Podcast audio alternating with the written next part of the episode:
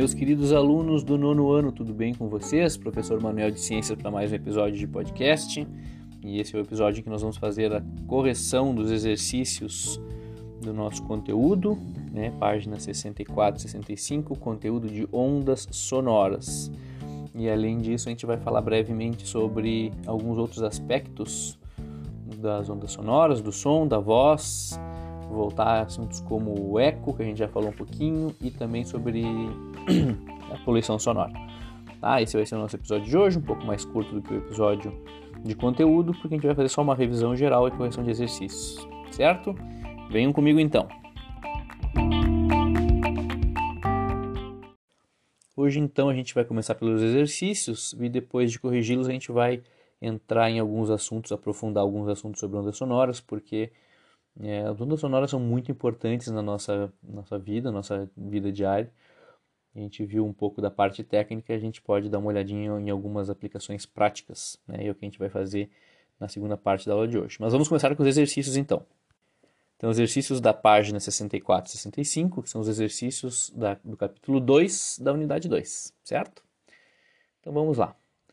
Exercício 1. Geralmente o termo som é utilizado para designar a faixa das ondas sonoras que são audíveis pelos seres humanos. Qual característica determina se uma onda sonora será audível ou não pelo ser humano? Então, vocês podem voltar na página 61 deste capítulo 2, né, da unidade 2, em que a gente tem então a, o espectro dos sons audíveis pelos seres humanos que vai de 20 Hz, ou seja, 20 ciclos por segundo, até, o 20, até 20 mil Hz, que são 20 mil ciclos por segundo. O que, que essa unidade nos diz? Nos diz a frequência, né? Frequência da onda. Então, é a quantidade de ciclos por um determinado tempo, que então é a frequência. E é isso que nós estamos é, colocando como limites para a audição humana. Nós temos limite de frequência que a gente ouve por segundo, tanto um limite inferior quanto superior. O limite inferior, então, é 20 ciclos por segundo, uma frequência de 20 ciclos por segundo, e o limite superior, 20 mil ciclos por segundo. Tá? Então, o que define a nossa faixa audível é a frequência da onda. O que tem abaixo de 20 Hz a gente chama de infrassom, o que tem acima a gente chama de ultrassom. Tá? A gente não é capaz de ouvir nem abaixo nem acima. A gente sabe que tem animais que conseguem ouvir um pouco abaixo e um pouco acima, como por exemplo cachorros, elefantes, morcegos, golfinhos, etc. Às vezes muito acima, né? mas de maneira geral todo mundo, né, todos os animais vão ter um, uma faixa, certo? E só lembrando que essa espectro do som audível, ele não é fixo, tá? Ele é uma média para a maior parte das pessoas. Então a maior parte das pessoas vai de 20 a 20 mil. Mas a gente pode ter tanto pessoas que ouvem além desses limites, né? Tem uma capacidade maior quanto menor. Principalmente a gente vai perdendo a capacidade no limite superior, né? 20 mil. É, a gente, bem novo, a gente consegue viver até 20 mil, 21, 22 mil, até crianças, né? Mas já na juventude a gente já vai perdendo um pouco. Então, 19, 18, talvez na idade de vocês. para mim já chega perto de 16, 17. Nossos vovôs e vovós talvez parte de 14. A gente vai perdendo. Então, 20 mil é só uma média para o ser humano, mas depende muito da idade e também da nossa constituição genética, provavelmente, e o quanto usa a gente, com um bom nosso uso, né? Se a gente abusa, a gente pode perder, principalmente na faixa do, do limite superior, tá? 2. Quando estamos assistindo algo na televisão ou escutando música pelo rádio, podemos aumentar o volume quando queremos ouvir o som mais alto, entre aspas, ou abaixar o volume quando queremos ouvir o som mais baixo, também entre aspas. Essa é uma forma comum de nos expressarmos diariamente, porém, caracterizar um som como alto ou baixo do ponto de vista científico não tem relação com o volume. Sempre é importante lembrar, tá, pessoal? Vocês não precisam parar de falar som alto e baixo para se referir a volume. Vocês vão continuar usando com os pais de vocês, na família de vocês, seus amigos, tudo mais. Mas é importante lembrar que do ponto de vista científico, alto quer dizer outra coisa. Se vocês forem estudar música, por exemplo, vocês têm que ter noção de que os termos utilizados serão diferentes, tá? Então, pergunta A. Qual característica das ondas sonoras define um som como alto ou baixo? É exatamente isso, né? É a frequência da onda que define o som alto e baixo. Então, uma frequência alta quer dizer um som agudo e uma frequência baixa quer dizer um som grave. Eu posso ter um volume alto para um som grave, né? Por exemplo, uma, uma música eletrônica tocando numa festa, né? tum, tum, tum. O volume é alto, né? o, o, volume é intenso, né? Mas o, o som é baixo, tá? a gente pode ter um som alto, ou seja, agudo, e o volume ser bem pouco intenso, tá? Então, separem bem essas duas coisas na cabeça de vocês.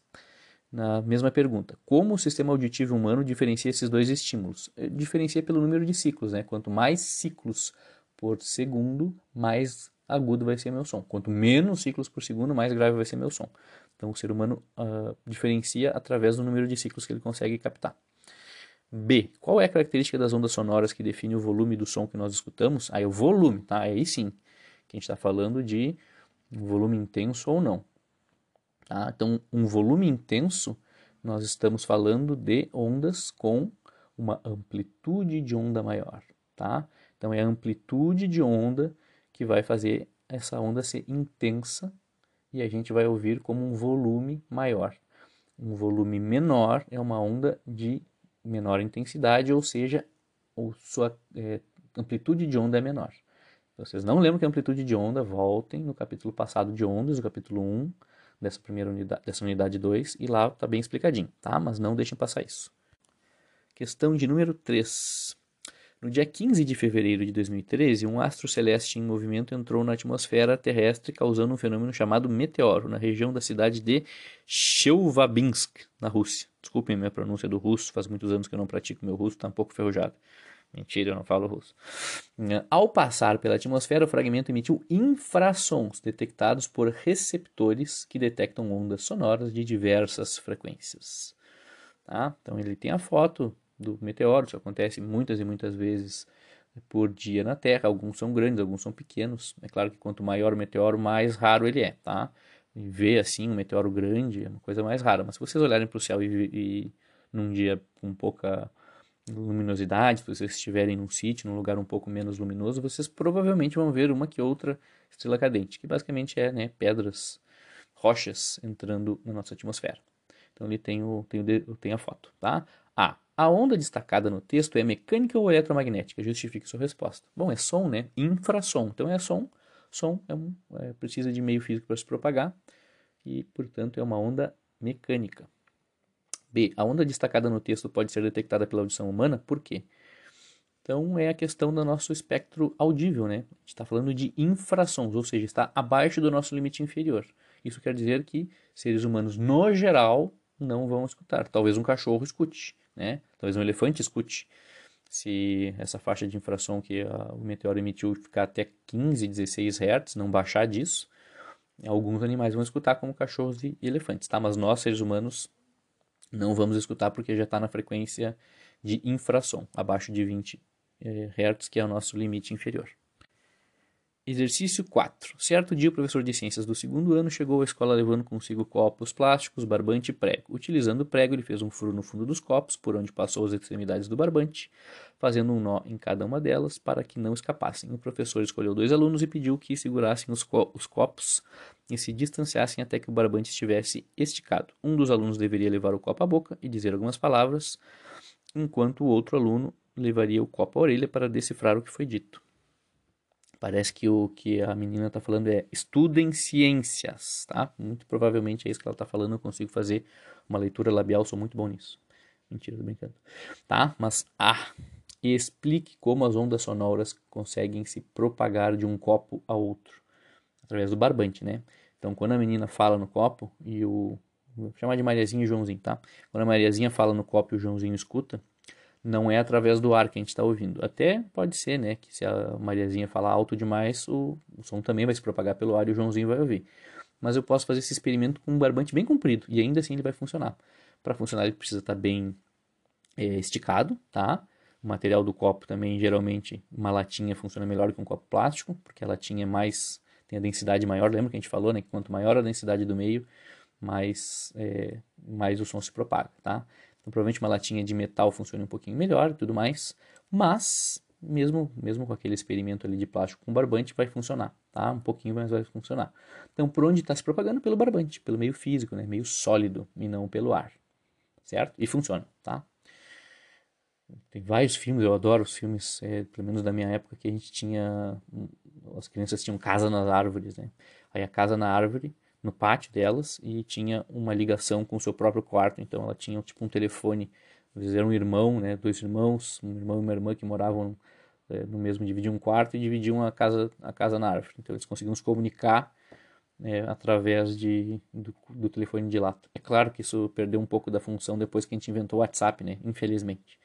Mas teve um tempo em que é, funcionava para isso. Eu achava um bárbaro ver filmes com isso aí. B. B, pessoal, tá, pessoal? Monte uma apresentação digital que explique como nosso, o nosso corpo identifica os sons. Se achar interessante, além de textos e imagens, coloque vídeos para enriquecer sua apresentação. Então é a questão do, da vibração, que vai, de maneira geral, na maior parte das pessoas, vai fazer vibrar o nosso tímpano. O tímpano faz vibrar os três ossículos, né? Um ossículo vai batendo no outro, até a gente chegar na cóclea. E dentro da cóclea a gente tem células especializadas, sensíveis, que vão captar o som né, a vibração do ar e vão transformar isso em é, um impulso nervoso que vai para o nosso cérebro, nosso cérebro identifica.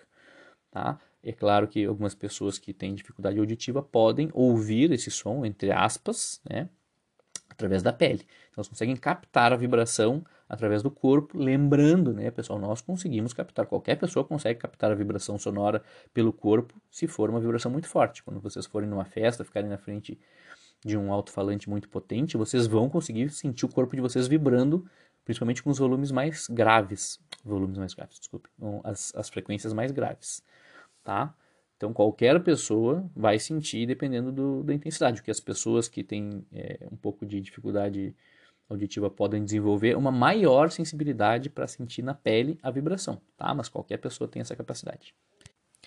Muito bem! Exercício 5. Observe as imagens a seguir que mostram dois instrumentos musicais e a representação das ondas sonoras emitidas por cada um deles, no intervalo de tempo de, importante, tá? Notem, 0,1 segundo.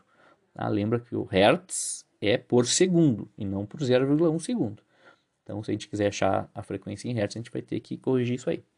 Tá? Então, ele tem um, um baixo, né? um baixo acústico, o pessoal toca de pé, aquilo que a gente chama de baixo nas bandas, pessoal, que a gente chama de contrabaixo elétrico, tá? Que é como se fosse uma guitarra, né? Nesse mesmo formato.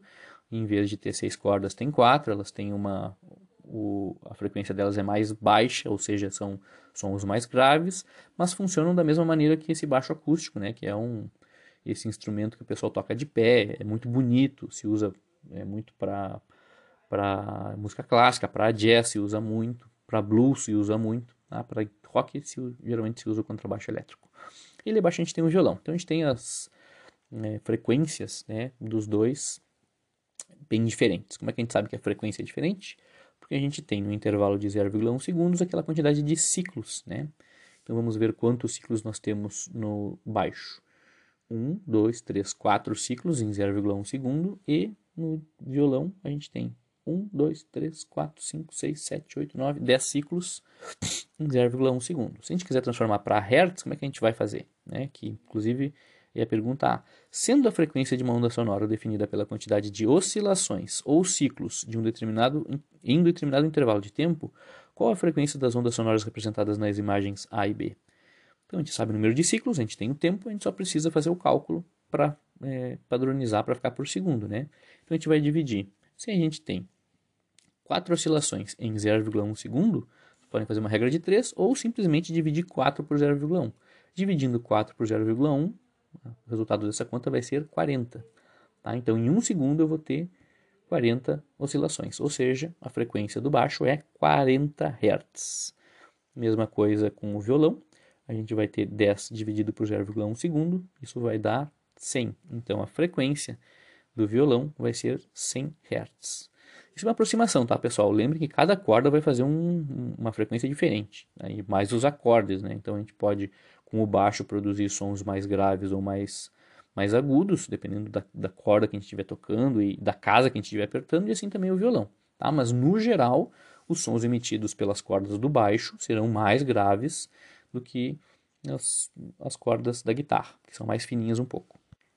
B. Qual seria a diferença entre essas duas ondas sonoras quando uma pessoa as escuta?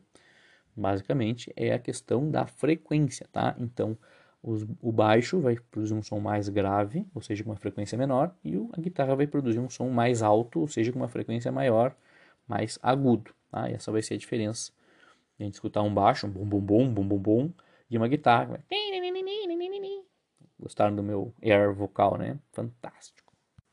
Última pergunta, pessoal. E aí, uma aplicação prática bem interessante. Então ele está falando sobre pedra nos rins, né? É, quando certos sais presentes nos alimentos se unem, crescem em tamanho e se aderem ao rim. Podem provocar uma condição popularmente conhecida como pedra nos rins. Grande parte dessas pedras ou cálculos é identificada por meio de ultra, ultrassonografia.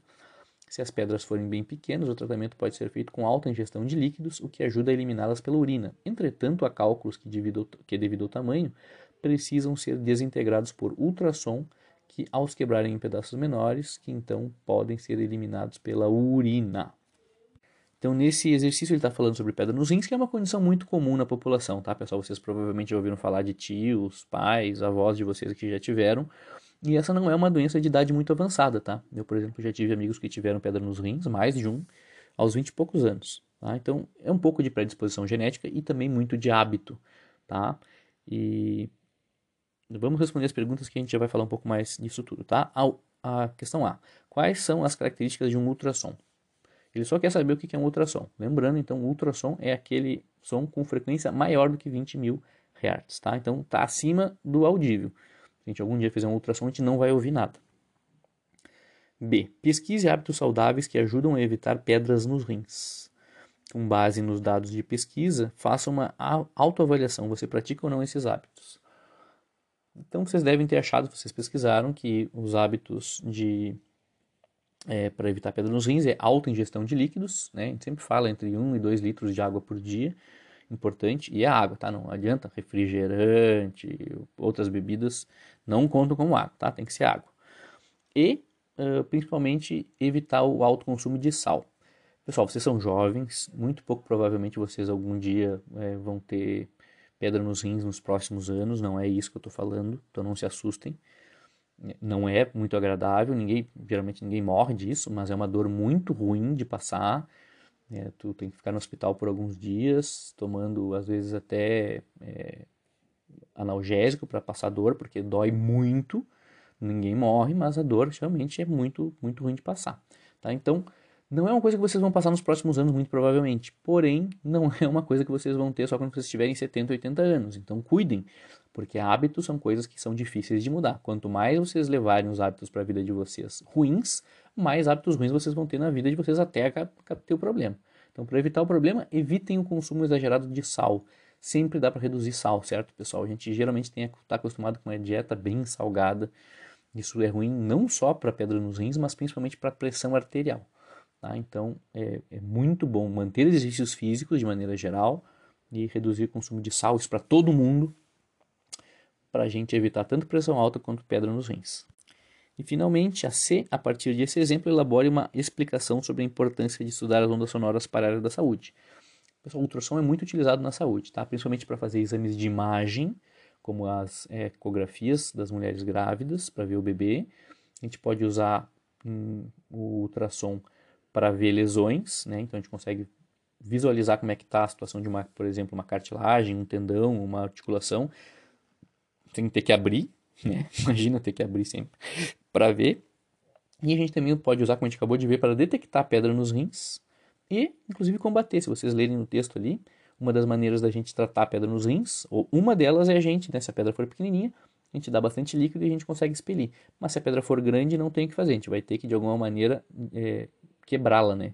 E o ultrassom, a partir da intensidade das ondas sonoras, faz vibrar, da mesma maneira que um, um som pode fazer vibrar o nosso peito, ele pode fazer vibrar uma, uma pedrinha. E a pedrinha vibra tanto até quebrar. Vocês já viram aquelas, tem vários filmes e desenhos em que uma, é, geralmente uma mulher, né, cantando com a, a voz bem, bem aguda, e faz um... E aí começa a quebrar vidro, começa a quebrar copo, né? porque as mulheres conseguem atingir notas mais altas de maneira geral, é, então sons de mais frequência, e a frequência alta pode, inclusive, né, por ser uma frequência de bastante energia, pode quebrar. Claro que não é comum, tá? Mas pode acontecer. Mas esse mesmo princípio é utilizado para pedrinha, porque eu faço vibrar de maneira tão grande a pedrinha que a pedrinha acaba quebrando. E aí fica mais fácil de eliminar através de água e diuréticos, né, que são medicamentos que fazem o, a eliminação da urina aumentar. Muito bem, pessoal, então terminamos os exercícios.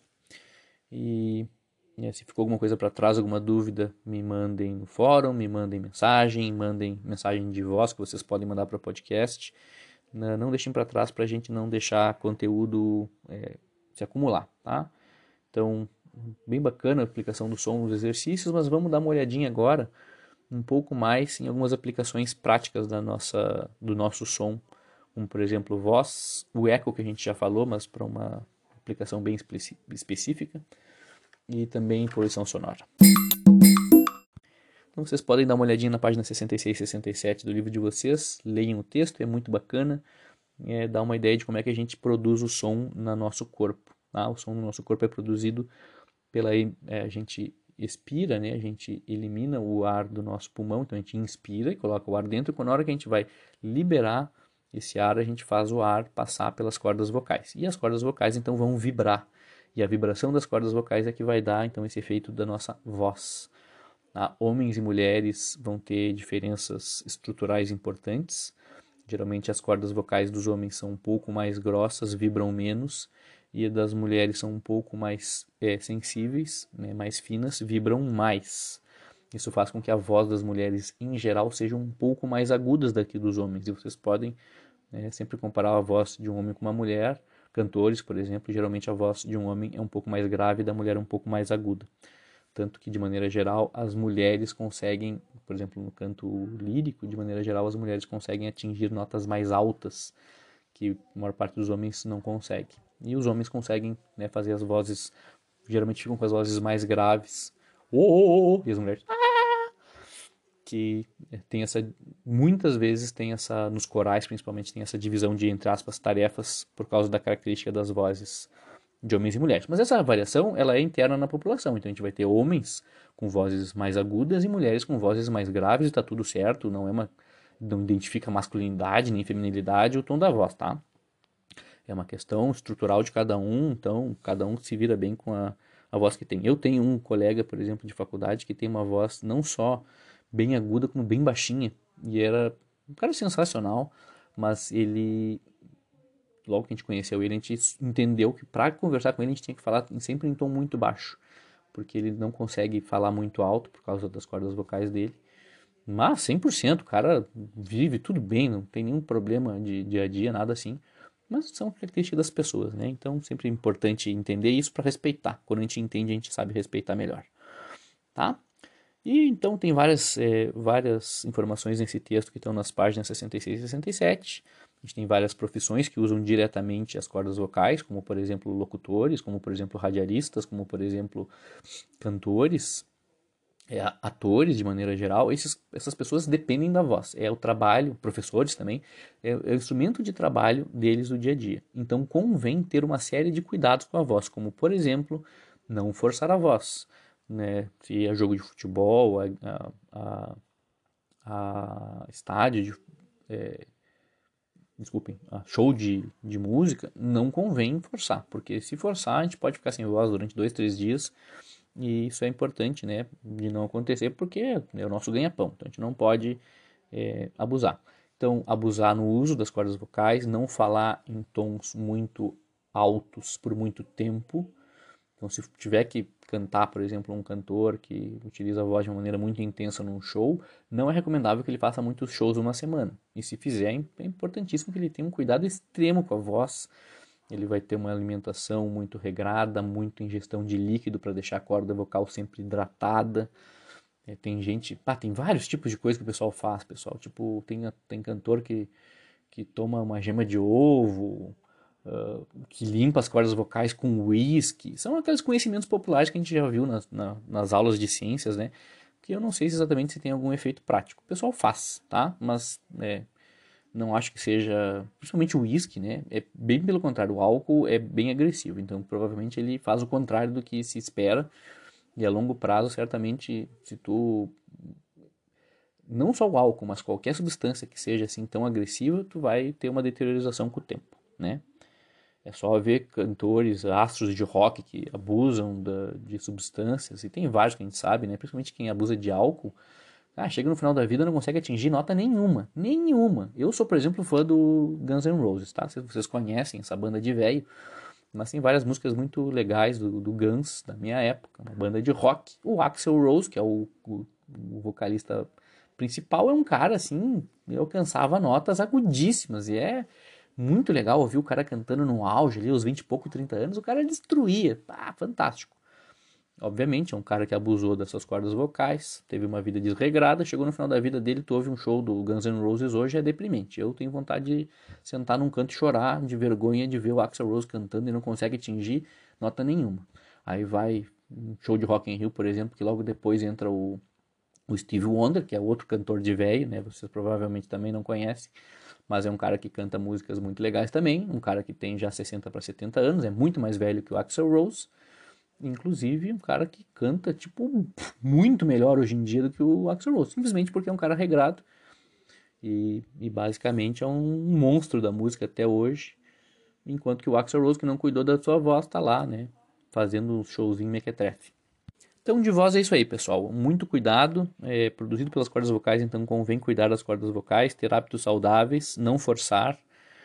E se você depende disso, vocês algum dia, por exemplo, vocês querem ser cantores na vida de vocês, ou se vocês querem ser professores, locutores, convém ter hábitos saudáveis também de manutenção da saúde das cordas vocais. Se vocês quiserem fixar esse conteúdo, pessoal, tem as atividades da página 68, tá? Bem bacana, mas fiquem à vontade para fazer, eu não vou cobrar isso por enquanto, pelo menos, tá? Se eu for cobrar, eu aviso vocês. Depois, a página 69, vocês têm um pouco de poluição sonora. E é muito importante isso aqui, pessoal, porque isso é um hábito que vocês vão levar para a vida de vocês e vocês vão chegar no final da vida de vocês, não precisa ser no final, pode ser no meio da vida de vocês, com uma perda importante de, de, de capacidade de ouvir se vocês abusarem né, na adolescência. A gente geralmente, né, quando a gente é jovem, a gente pensa que a gente é invencível, super-herói, nada do que a gente fizer vai ter efeito na vida. Acreditem, o som é uma das piores coisas que a gente pode fazer. Então, ouvir som alto no fone de ouvido, pá, pessoal, é péssimo. Vocês vão estar matando células que elas não vão reviver. A gente não vai, a gente não tem uma taxa nem lenta de reposição dessas células. Morreu, acabou, tá? Então a gente vai perdendo lentamente a capacidade auditiva. Vocês já estão, vocês provavelmente fizeram o exercício que eu mandei vocês fazerem na aula passada, de testar a capacidade auditiva de vocês. Eu tenho certeza que a maior parte de vocês não chegou em 20 mil. Tá? Então, natural que a gente vá perdendo um pouco, mas é bom que a gente não reduza a mais do que a gente precisa. Tá? Então, ali tem os, é, na página 69 tem um quadrinho com o limite de decibéis que a gente tem limite de tempo que a gente pode ficar exposto por dia a certo número de decibéis para não causar problemas aos nossos ouvidos, tá? Então, vocês retomem se vocês quiserem, a gente falou na aula passada sobre níveis sonoros específicos de algumas coisas, uma conversa, por exemplo, o nível sonoro de um show de rock, que tá, às vezes passa de 100, de, passa de 100, de 100 decibéis, né? E olhem lá, quando passa de 100 decibéis, um de 105 decibéis, nesse quadro está exposição máxima 30 minutos. Um show de rock provavelmente vai ter uma hora, duas horas, então a gente vai passar desse limite. Eu não vou dizer para vocês, não vão nunca show de rock. É uma experiência de vida, né? Uma coisa que vale a pena. Mas evitem ir a muitos ou evitem ficar muito na frente. Claro, eu falando isso, vocês vão viver a vida de vocês, né? Mas quanto mais a gente cuidar, mais a gente vai ter quando a gente for um pouco mais velho, tá? Mas, de maneira geral, o que a gente pode evitar, o show de rock vai ser uma coisa muito eventual na nossa vida. O que a gente pode e deve evitar são hábitos do dia a dia. Então, conversas muito altas, ambientes muito ruidosos, não só é ruim para a nossa audição, como também para o nosso estresse. Olhem ali embaixo, vai ter no próprio texto, né? Tem um parágrafo que diz: um pouco abaixo do quadro. Alguns efeitos negativos da poluição sonora para os seres humanos são estresse, depressão, insônia, agressividade, perda de atenção, perda de memória, dor de cabeça, cansaço, gastrite. Tudo isso pode ser ocasionado por sons muito intensos, certo? Então, quem mora em cidade grande, por exemplo, que não tem como baixar o volume do trânsito na rua, então sempre é bom é, maneirar nas exposições que a gente tem com som de música no nosso quarto, é, evitar ao máximo, se possível, deixar a janela fechada para não ficar entrando som quando não precisa. Enfim, a poluição sonora é algo real e que, de maneira geral, a gente pode evitar, certo? Claro que para chegar num, num, ponto que vocês vão ficar agressivos por causa de som, tem que ser um ponto muito alto, né? Ninguém vai sair por aí batendo nas pessoas e vai botar culpa no, na música alta que estava ouvindo, não é isso. Mas ao longo prazo, muitos anos, né, naquelas metrópoles, naqueles som, sons, muito altos, sons muito altos, a gente pode ter sim algum tipo de, de tendência a ficar mais estressado, ser um pouco mais agressivo, um pouco mais depressivo e tudo mais. Insônia, principalmente, também é, são questões é, sérias, tá? E é isso de poluição sonora. E para terminar essa aula, pessoal, então vamos falar rapidamente do eco. A gente falou rapidamente do eco na aula passada, se vocês é, não lembram, ouçam o episódio da aula passada. Mas basicamente o eco é quando a gente tem a reflexão do som, como por exemplo nessa figura da página 70, a gente tem uma moça num barco e essa moça está falando, né? O som está viajando em vermelho até a parede rochosa, bate na parede e reflete. E aí volta como aquela onda azul até a, a, o ouvido da mulher e provavelmente a mulher vai ouvir então o seu eco, certo? Mas a gente pode pensar na utilização prática do eco, tanto na natureza como na tecnologia, tá? Então, por exemplo, morcegos e golfinhos são capazes de se ecolocalizar. Então, usam o eco para a sua própria localização. Primeiro, por que morcegos e golfinhos? Primeiro, morcegos são animais noturnos, caçam de noite. Então, eles precisam da ecolocalização para conseguir, entre aspas, enxergar, certo? Eles não conseguem utilizar a informação visual. Então, eles usam a informação através da ecolocalização, ou seja, do som. Idem golfinhos. Golfinhos estão embaixo da água e dificilmente eles conseguem enxergar. Como eles também precisam caçar, os morcegos vão caçar insetos principalmente, os golfinhos vão caçar peixe. E para caçar, tu precisa saber onde eles estão. Então, usam ecolocalização. Linhas bem gerais, como é que funciona a ecolocalização? Primeiro, tanto o golfinho quanto o morcego são capazes de emitir sons de alta frequência. Tá? Então, eles emitem, a gente geralmente nem ouve, porque o som de altíssima frequência passa do nosso audível, que é 20 mil Hz, né? Então, eles emitem esse som, esse som vai bater e vai retornar. O tempo entre o morcego ou o golfinho emitir e ouvir a própria voz, eles conseguem fazer o cálculo, tá? Quanto mais distante eles estiverem de um obstáculo, mais tempo vai demorar para retornar. Vocês concordam? Porque o som vai demorar tanto tempo para ir, tanto tempo para voltar, se eu tiver um obstáculo a 17 metros, vai demorar é, X. Se eu tiver a 20 metros, vai demorar um pouco mais do que X.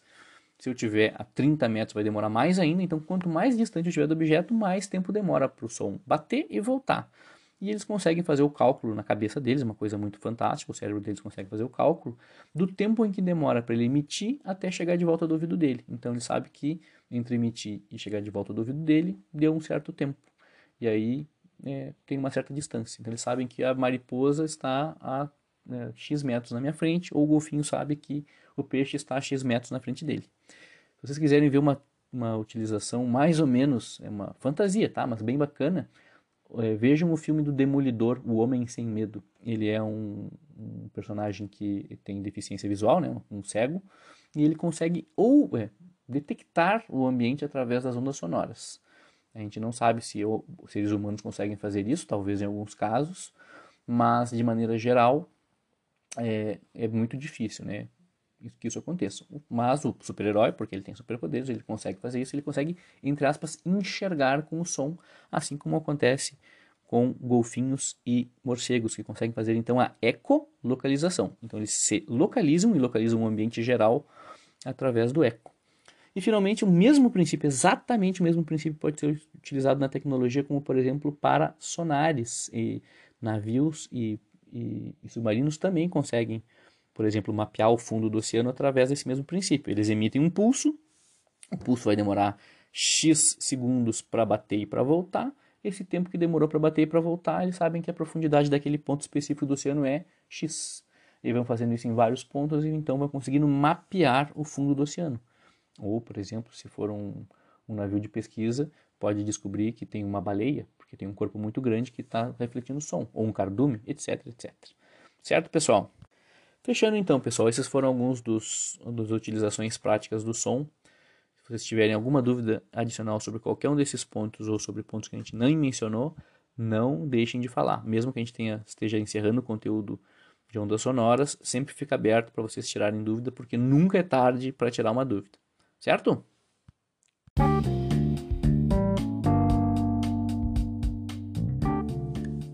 Bem, então chegamos ao final de Ondas Sonoras. Com isso a gente termina a unidade 2, foi uma unidade mais curtinha. E a gente vai dar início à unidade 3, que, em que vamos falar de ondas eletromagnéticas e vamos seguir no tema ondas. Tá?